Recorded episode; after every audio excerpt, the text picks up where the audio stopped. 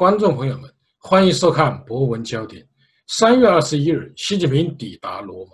开始了对意大利、法国和摩纳哥三国的访问。意大利将是第一个宣布加入“一带一路”倡议的七国集团国家。习近平和意大利总理孔德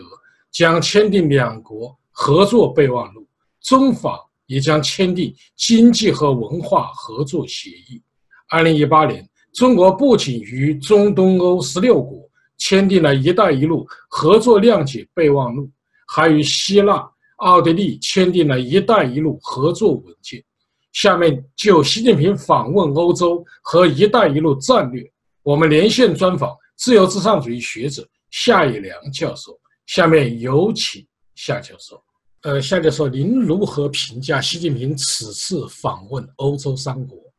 呃，我们注意到这个习近平这次访问欧洲的这个时机呢，恰好是中美贸易战处于焦灼状态。呃，那么为什么说处于焦灼状态呢？我们都知道，前一时期中美贸易谈判核心的这样的一个关键点是在呃中国的结构性改革方面，中国不愿意做出真正的让步和啊一些真正的改革，而美方呢又坚持。所以呢，到目前为止，中美双方这个贸易谈判并没有达成，呃，实质性的突破。那么，原来定于这个三月底啊，在湖海山庄的会见也被向后延迟，到底是四月份还是六月份？啊，本来是没有定论，但是现在有一个新的说法，就是白宫方面透露呢，可能要到六月份以后啊，也就是说，在日本的这个二十国集团峰会结束之后，可能再另外寻找时机。让这个习近平和川普见面，因为习近平这个非常担忧的是，如果他跟川普见面，啊，没有达成一个谈判的结果，啊，这样的话，或者说谈判中间，呃，这个川普拂袖而去，就像跟金正恩那样，那会让这个习近平的脸挂不住。所以这点担忧造成了，就是说他们一定说要有相当的把握，能达成双方比较能够接受的协议，才呃。才能够真正见面去谈，并且去签这个协议。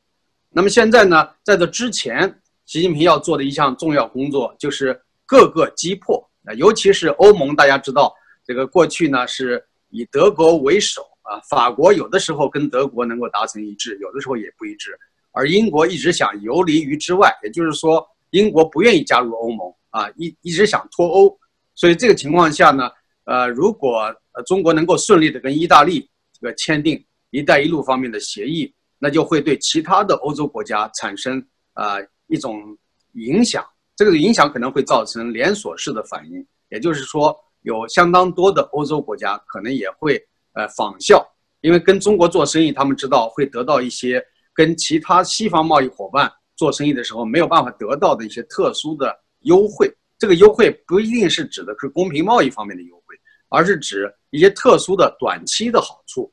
呃，那么有一些国家可能是比较经济上、财政方面比较困难，希望就是尽快的能够得到好处，而不是通过长期的稳定的公平贸易得到好处。所以他们可能愿意在短期内获得直接的好处。那些政府官员很愿意跟中国政府签这样的协议。所以我觉得这次，呃，如果意大利虽然意大利这个内部啊，政府内部也有分歧，有一位副总理就指出，啊，说这个。中国有这个移民倾向、殖民倾向，啊，就是说，如果要是讲中国跟意大利建立起这个非常紧密的经济合作关系，那么就会有大量的中国人希望，呃，在中国呃在意大利定居，而且中国的贸易公司和其他的产业也会不断的进入意大利，这样话会造成一种新的殖民，啊，这种说法呢，当然，呃，也也引起了这个欧洲其他国家的关注，啊，另外。呃，意大利的一个副外长也表示说，这个意大利政府不应当跟中国签订这样的一带一路的协议。但是现在不管怎么样，虽然有反对的声音，但是意大利现在已经决定要跟中国来进行这方面的谈判，很有可能这次就签约。所以呢，呃，目前的情况的确是，啊，一方面美国好像创普由于这个国内的政治压力，做出了一些退让，或者至少出现了这个延期，啊，给中共一个喘息之机。原来是没有给中共喘息之机，美国给了中国比较长时间的喘息时机。那么中国利用这个喘息时机呢，尽快的在外围布局，使得这个其他的一些国家，如果要是想逐步的能够被中国说服，那么也就是从一个方面来讲，就打破了美国的这样的一种联合式的压力和封锁。所以这一点呢，应该说也是双方博弈应该可以预见到的，就是说到一定状态的时候，总是要出一些特特别的招数。而中国现在是不惜经济代价，要跟有些国家达成协议，瓦解西方对中国的这样的一种压力。呃，夏律师，我感到很困惑的是，因为意大利呀，呃，是七国集团的重要成员，呃，其他的成员都似乎没有这种意向跟中国签订“一带一路”协议，为什么独独啊意大利要这么做呢？我们知道，意大利在这个欧洲的这几个国家，尤其是西方七国这个里边呢，它是一个经济上比较弱的，而且政治上啊经经常是发生一些波动啊，不断的出现这个领导人的丑闻，然后呢，这个社会中的矛盾和冲突也非常激烈，所以呢，意大利在这些虽然讲西方主要的呃这个工业化国家中，虽然也算得上一支比较大的力量，但是呢。它跟其他一些国家相比，就是说这个国内的政治情况啊，这个竞争的激烈程度，呃是比较突出的。所以呢，他非常渴望能够在经济上啊，如果要是讲得到一个比较确定的呃这样的一个支持啊，这样的话可能让意大利经济比较稳定，比较容易在政治上赢得选票。我想他可能主要从这个角度去考虑，呃，因为这个作为这种传统的欧洲古国，这个。呃，很多方面的设施也比较落后。如果跟中国合作以后，不仅仅是贸易方面的往来，可能会引进中国的很多的，比如说公共设施、基础设施方面的一些建设力量，比如说机场啊、港口啊、呃铁路，我讲的是高铁，呃这些项目可能有一些能够改善意大利这个目前的一些状态，呃，但是也不是说所有的政府官员都会支持这样的一些项目，就是说这个也是一种在处于博弈的过程之中。夏律师有啊报道说，这个除了啊法国的马克龙，还有意大利的孔德外，在二十六号，马克龙跟呃默克尔以及啊欧盟主席容克，他们都要一起跟啊习近平进行一个会谈。您能否分析一下这个原因呢？呃，就像我前面提到的，就是欧洲有些国家经历过这个一些呃危机，就是。前一时期啊，就是过去有的这个几次危机，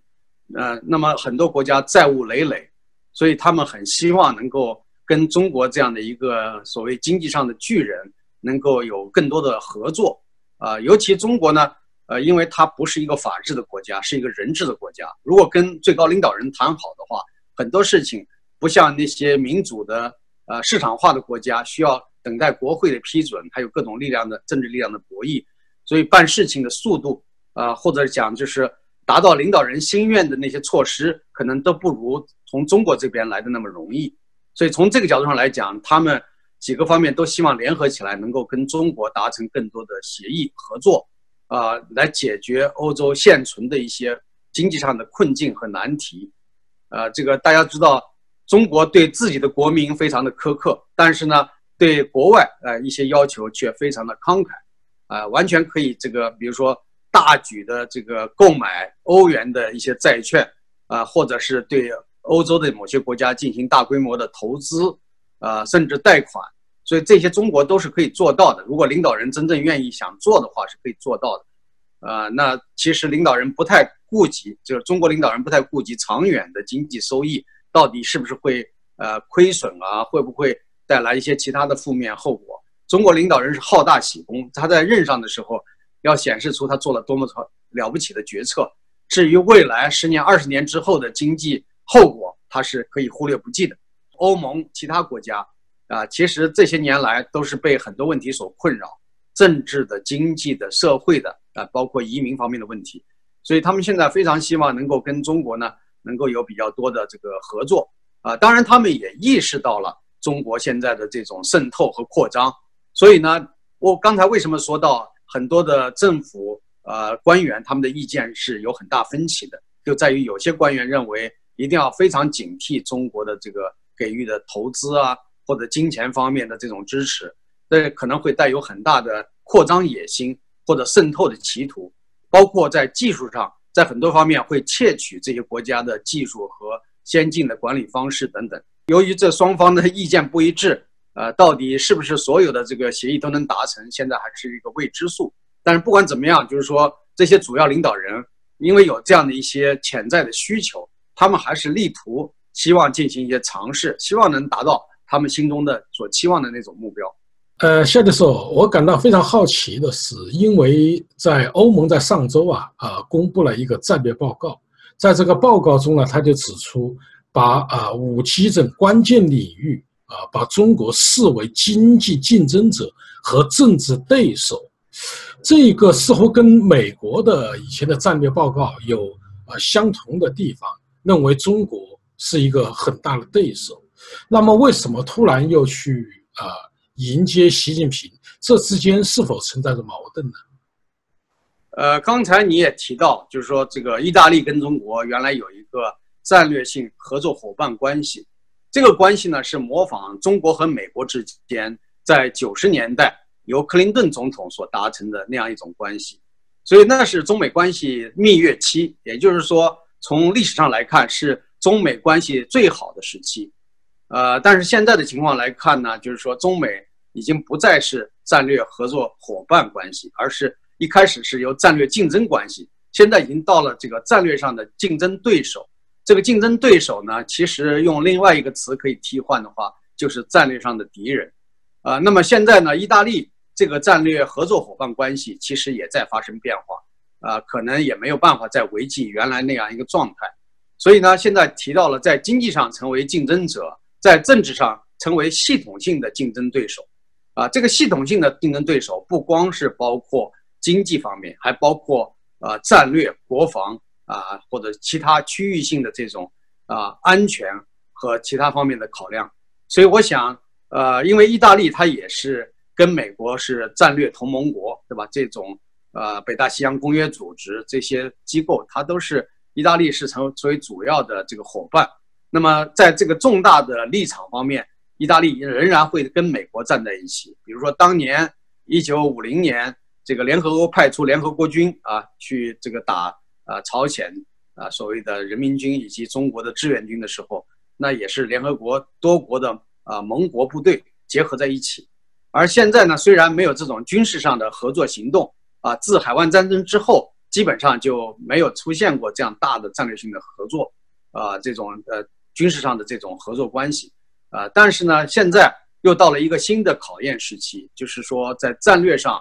要进行重新的布局。所以我讲，呃，不管是美国要求意大利这么做，还是意大利本身觉得自己有这样的一种义务和责任。啊，都要履行这样的盟国之间的这样的一个最基本的义务，啊，包括在过去呢，几十年来都是在欧洲，美国有驻军啊，也是负担了欧洲的一部分的防务啊这样的一个职责。而现在，川普一再提出，这些发达的国家应当自己来承担防卫的成本。如果要求美国驻军的话，那么美国只能出一部分，剩下的应该由所在国来出。所以这些情况呢，其实都在。为这个新型的战略盟国合作伙伴关系呢，呃，提出了一个要求。那么在这种情况下，我想这个意大利一方面感到啊跟中国合作有一定的诱惑，有一些可能啊潜在的利益，但另一方面呢又有些担忧，生怕会出现一些安全上的隐患，出现这个知识产权被严重侵犯，以及其他带来的一系列的问题。啊，大家知道这个很多的外国公司。尤其是呃，中国驻海外的一些公司有很多违规违法的现象，所以这些可能也是他们所担忧的一些方面。夏教授，对“一带一路”，很多人认为就是一种大傻逼啊，是一种中国的炫富行为。那么，作为呃西方国家来说，你愿意给钱，中国这个发展发展中国家愿意给钱给发达国家，那么他何乐不为呢？但是为什么美国和一些西方国家却要抵制“一带一路”战略呢？其实我们要细分一下啊，就是说“一带一的一路”战略里边有很多不同的对策。比如说，对那些发展中落后国家，中国实施的时候呢，是这个控制为主。这个控制为主呢，就是说在一些重要的港口、码头啊，在重要的这个呃枢纽、交通枢纽，中国都积极的参与这个投资和建设，甚至还要承包，就是说不但建设，建设完了一段时间的运行由中国负责。所以这样的话呢，就等于掌握了那些国家的经济或者交通的命脉。你比如说在巴基斯坦或者在一些比较小的国家，啊，美中国都是这样子去考虑的。还有在拉美的一些国家，本来中国在拉美几乎是没有自己的势力范围和影响，啊，因为拉美国家被看作是美国的后院儿，所以呢，中国很早就开始积极朝那个方向去发展。呃，在阿根廷、啊智利这些国家都悄悄的。跟军方、跟政府官员接触，包括跟一些富商谈判，所以呢，呃，据我了解的情况，二零一四年十一月我在巴西访问，我得到了一个信息，就是在阿根廷实际上已经有了这个中国的秘密的军事基地。这个秘密军事基地呢，实际上是跟这个所在国进行了密切的合作，跟他们的军方合作，给他们啊提供一些相关的先进的军事武器装备和技术。所以呢。那些国家比较穷，如果有一个外国愿意提供一些啊军事上的援助和帮助，他们何乐而不为呢？啊，他们对外说是一个宇航研究中心、开发中心，但是谁都知道，像阿根廷这样的一个国家，它怎么有足够的财力去开发宇宙啊空间计划呢？啊，他说是在搞宇宙空间的技术的开发，但实际上他们做的就是啊军事基地这个。这这一方面的事情，这是我得到的一些信息，呃，所以后来我有机会向阿根廷政府的一个部长当面求，呃，就是呃提出问题的时候，他就在躲闪，他就说这个是一个呃民间的和平的计划，不是军事计划，是共同开发宇宙空间技术，所以我想这个都是应该说此地无银无银三百两吧，就是不太容易被人呃信服的一个一种说法。然后呢，我们刚才提到了对那些发达国家，它采取的策略主要是渗透啊，比如说这个，假如说你的基础设施需要这个一些帮助啊，它就可以提供相关的技术设备和人员。有人说美国这么发达，还需要你提供吗？其实不尽然，在有些方面，美国还是需要相对经济的实用的技术。比如我举个例子，纽约市的地铁啊，这个系统比较陈旧，纽约市的这个地铁的车厢也非常的陈旧。过去有一段时间就跟中国达成了协议，要购买中国几百节这个列车车厢，用于地铁营运，还有相关的设备和技术。啊，但是后来呢，由于这个两国之间的一些关系和一些具体的矛盾，后来取消了这样一个订单。但是我不清楚后来是不是又有了新的订单。也就是说，在美国有些公交设施，呃，有一些还是采用了中国的设备和产品技术。呃，这个是不容否认的，因为中国。呃，说是呃完全自主知识产权的技术，大家谁都知道这是一个谎言，因为中国的高铁技术啊，还有地铁的技术，主要来自于啊日本、德国、法国，甚至香港，啊，所以呢，中国自己的技术倒是啊，把它只是说把它协调了、融合了啊，或者做了一点改进而已，啊，所以在这个方面来讲的话，还是有相当大的空间的。包括中国政府曾经多次跟美国相关机构谈判，说希望。啊，中国在美国建立这个长途的高速铁路，啊，来帮助美国改善基础设施，有一些基础设施比较落后的情况，甚至帮助美国建一些机场啊，一些交通枢纽。那么，不是说美国地方政府或者一些呃开发商没有这样的利益诱惑，他们当然有，他们想做这样的事儿。但是呢，由于美国这个国会啊，还有美国的一些安全机构有很高的要求。所以有些机构在做这些事儿的时候，觉得可能啊阻力太大，最后可能都没有达成啊最终的协议。但是今后还会继续的看到中国在这些方面做出努力。如果中国在五 G 技术上或在其他方面能够提供特别大的优惠，呃，甚至直接提供设备、技术、装备、人员，那么有些地方可能呃想省事、偷懒、节省自己的地方经费，也许会容许中国这么做。那么这样的结果是什么呢？在经济上，他们地方政府得到了好处，但是在军事、在情报信息和其他国际战略安全方面来讲，可能产生了一系列的隐患，啊，容许中国呢来这个进入到一些敏感的呃领业行业，可能会掌控相关的一些重要信息，所以这一点是美国这些国家啊现在特别警惕和不愿意看到的啊，所以要进行各种各样的抵住啊抵制。所以不是光算经济账，如果算经济账的话，可能有些事情是觉得是很划算的、很值得做的。但是由于考虑到其他各个方面的这种安全啊，呃，或者是渗透的这种后果，那么这些机构呢，当然不能呃轻易的放过。所以这个有这样的一些考量。呃，夏教授在呃人大会议之前后啊，应该说习近平高度关注风险，并且提出了七大风险。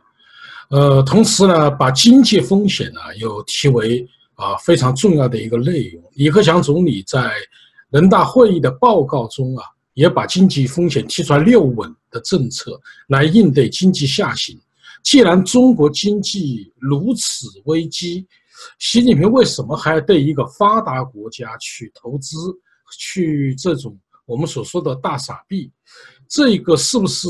到底是一个什么逻辑？我我感到有点迷惑，您能解释一下吗？呃，我们审视一下中国经济衰退的根源在哪里？一个就是我多次强调过的逆市场化啊，就是习近平上任以来更加大幅度的向计划回归啊进行倒退，所以呢，使民营经济啊这个丧失了很多的这个发展空间。呃，那中国的经济主要是靠民营经济啊占据国民经济三分之二以上的份额。而国有经济呢，是把所有的资源都向它倾斜，啊，提供各种优惠，但是国有经济仍然缺乏长久的活力，所以这个就是显显而易见的事实，造成了啊中国经济的一种事实上的衰退或者一蹶不振。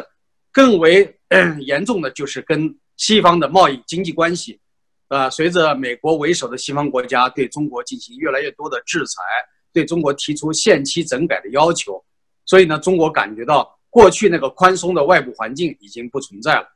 所以在这种情况下啊，习近平他们要孤注一掷，就是要恢复呃恢复把中国的外部关系进行改善。如果外部关系改善了，能够进行正常的跟西方的经济贸易往来，那么对挽救中国内部的经济会有很大的带动作用。呃，这一点这个也是改革开放以来四十多年的这个经验和总结啊。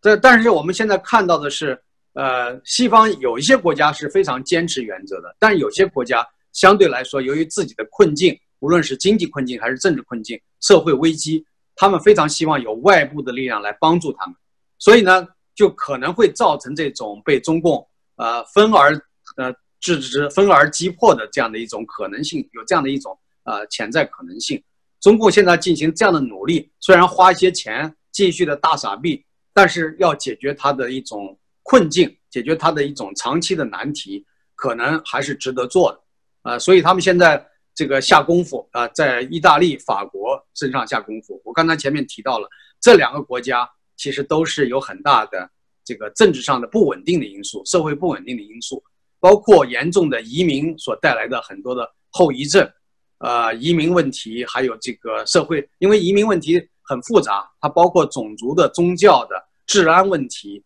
还有很多关于这个传统的一些信仰啊，啊或者价值观啊，是不是受到挑战的问题？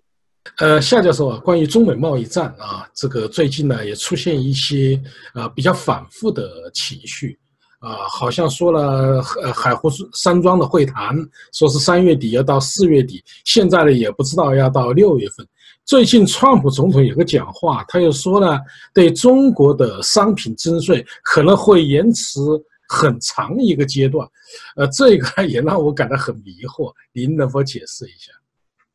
中美贸易战将是一场长期的博弈，打打停停，停停打打，啊，不会那么简单就结束的。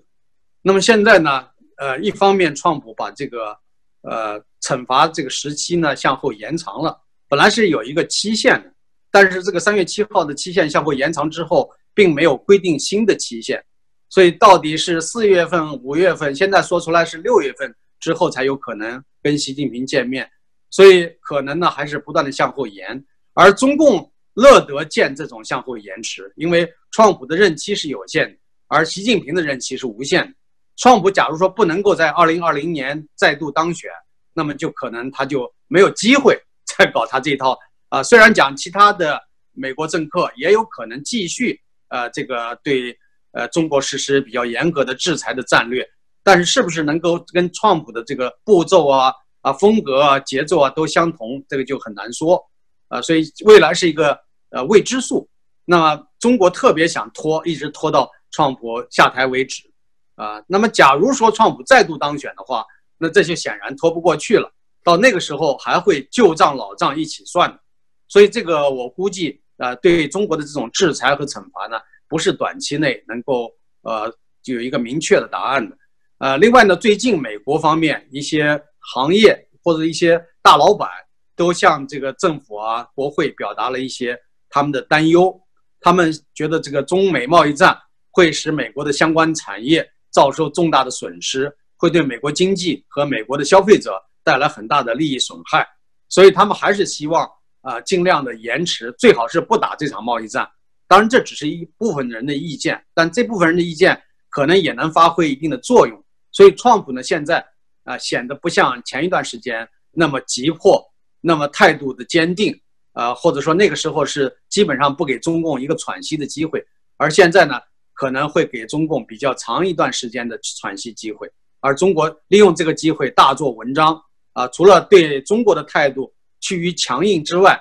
对美国的同盟的这些国家和伙伴也进行分化瓦解。啊，给中国啊，给这些国家有相当的利益和好处。然后呢，希望他们能够，嗯，这个在有些方面不要跟中国呃那么严厉的，啊，就是处于一种对峙的状态。这样的话，就等于是呃分化了美国的这样的一个这个打压中国的战略。啊，当然这种打压实际上在中国看来是美国跟中国过不去，但是在西方人看来这是很正常的，就是说。你不守规矩，当然要制裁你。那除非大家都认为这个规矩不必要存在，世界上不允许有任何的啊这个违背啊侵犯知识产权或者讲破坏公平贸易的这种事情存在。如果大家如果觉得没必要进行这样的规定和约束的话，那大家随便就乱来了，那就回到呃过去没有现代法规的时代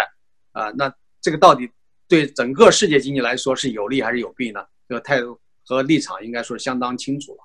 那下面说，最近呢，习近平啊召开了一个思想政治课的呃教师座谈会，也是有小学、中学和大学，他就提出来，呃，从思想政治教育要从娃娃抓起，要培养一代又一代红色的接班人。呃，对此您有何评价？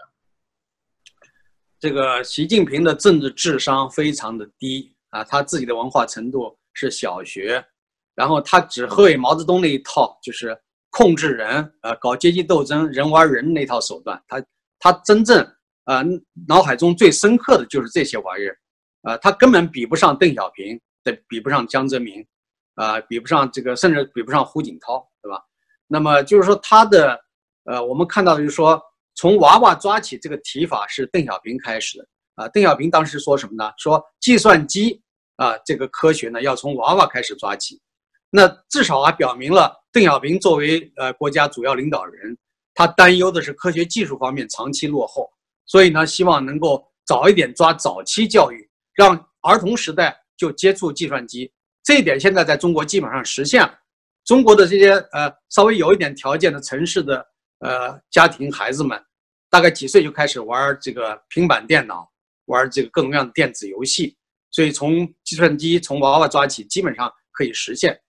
但是呢，政治教育从娃娃抓起，那就是一个纯粹的洗脑教育，而且是摧毁人类心智的一种极其不人道的行为。因为我在二零零三年发表过一篇文章，发表在国内的《凤凰周刊》上面。我当时写的就是，呃，就是要对中国的国民教育体系进行根本性的改造。我提到了从零岁到十八岁。呃，中国的青少年应该不受任何一党意识形态的灌输，不应该接受洗脑教育。十八岁成年以后，由他们自己去选择自己的政治信仰和政治派别。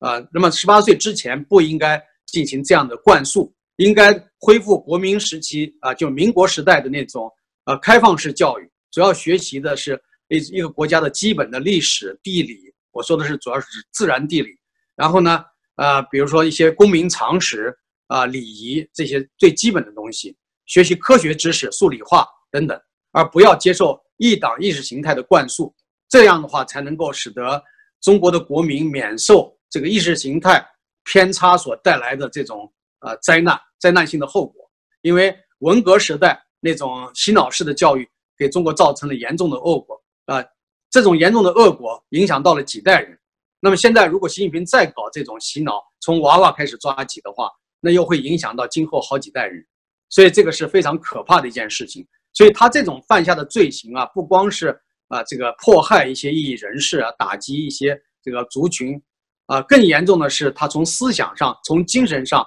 破坏中国原有的一点可怜的文明，啊这个这个是犯下了一个不可饶恕的历史性的这个罪孽。呃，下的时候关于成都啊七中实验中学小学部食堂腐烂食物事件，已经有了调查结果。调查结果啊。跟类似于跟最高法院王立清法官啊这个所举报的丢失卷宗的调查结果有惊人的一致，最终的结果说是三名家长自己啊编造了一个照片，所以照片是假的，似乎都成了一种作案者就是啊报案者最终就是作案者这么一个一个一个几一个逻辑。那么对于这一个调查结论，您有何评价？呃，大概有二十年左右的时间，其实可能更早也有，只是我们进入到公众视野，大概有二十年之久的历史。就是中共一向是在出现大的事件危机的时候，他不是去积极的从根源上啊去寻找这个到底是什么造成了这些危机，造成了这些灾难，而是想办法去杜杜绝人们发出声音，发出质疑。啊，甚至呢想办法来造假，来掩盖自己的罪行，所以这种做法呢引起更大的反弹啊，就是大家呢越来越多的人成为异议人士、维权人士，啊，我们知道过去大头娃娃奶粉事件那是很多年以前了，啊，结果呢那些人当事人、责任人啊，有的表面上抓几个小的替罪羊啊，好像这个把这个责任给承担一下，但是呢从根本上没有解决问题，所以后来还不断的出现毒疫苗。或者讲过期有害疫苗事件，还有各种各样的食品中毒事件。那么这次这个事件是非常明显的啊。那么居然当地的这个检查结果居然会说是啊食品是合格的。那么如果要讲呃说是合格的话，这个负责的这个责任官员及其他的家属愿不愿意尝试一下把那些霉变的食品吃下去？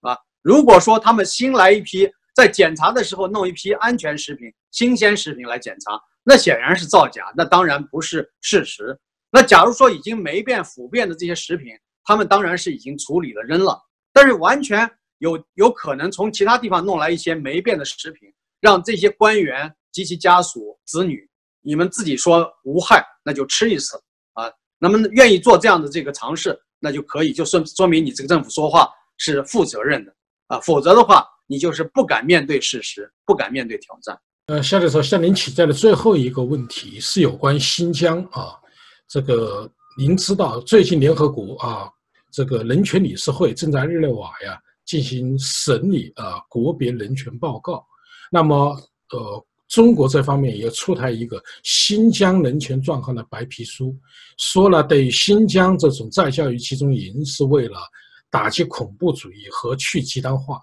对此，您有何评价？呃，其实呢，这个中共动不动就把这个新疆维吾尔族人与恐怖主义啊，特别是跟这个什么东突突厥斯坦啊这些恐怖主义这种行为啊，说是呃说是一回事儿啊，但事实上我们知道，有很多恐怖主义行为未必能够被确认是维吾尔族人所做的，比如说呃若干年前发生在昆明。汽车站的那次屠杀，我问了很多维吾尔族人的组织啊，他们都认为说他们从来没有得到过任何的信息，说那些人是维族人。如果那些人真的是维族人的话，那么通过自己的亲属啊，自己的一些了解情况的人，多多少少会知道是什么人、哪个地方的人做的这样的事情，但是完全没有这方面的任何信息。他们怀疑是中共自己自导自演的一场闹剧，有点类似于。当年在天安门广场，呃，他们炮制了一场所谓法轮功，呃，信仰者自燃，就是用汽油浇到自己身上，呃，烧死把自己烧死烧伤的那个闹剧，后来人家都认为那几个人根本就不是法轮功学员，是中共花钱收买做的一些游戏，啊，这个这个到底是不是这样一个情况，我们现在不能最后的确定。但是呢，把一个族群整个的与恐怖主义联系在一起，这种说法显然是不负责任的说法，啊，因为大家都知道穆斯林在全世界有多少亿人口，难道他们都是恐怖主义者吗？他们都。平时都是很好的、很平和的。你比如像马来西亚是一个典型的啊穆斯林的国家，但是他们都非常的平和啊，这个各方面的这个宗教习俗、社会生活都很安稳。呃，怎么会出现所谓的恐怖主义的这样的一个啊群体性的倾向呢？所以说，这个是不是中共的这种重压暴暴虐的行为激起了一些人的反抗啊？但是即使这样的话，他并没有作为一个整个族群去滥杀无辜。啊，所以说这样的一个说法呢，啊，可能是误导了中国广大的汉族的同胞们。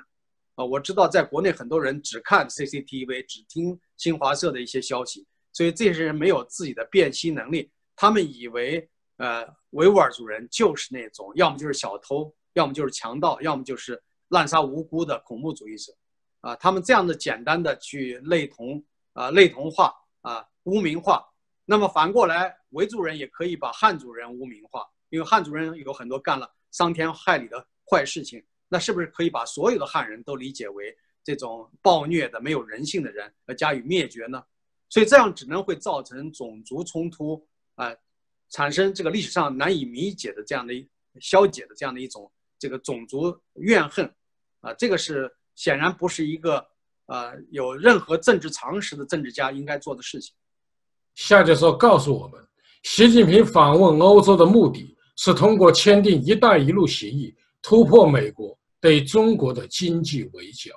但“一带一路”战略并未经过科学论证，是习近平闭门造车的产物。中国经济已经处于下行期，危机四伏，但习近平不顾国情，逆风而行，对发达国家大撒币，挥霍民脂民膏。令人不齿。中国违背国际贸易规则的不公平贸易政策，也不会得到欧洲国家的尊重。好，各位观众朋友，今天的节目到此，感谢您的收看，也感谢夏一良教授。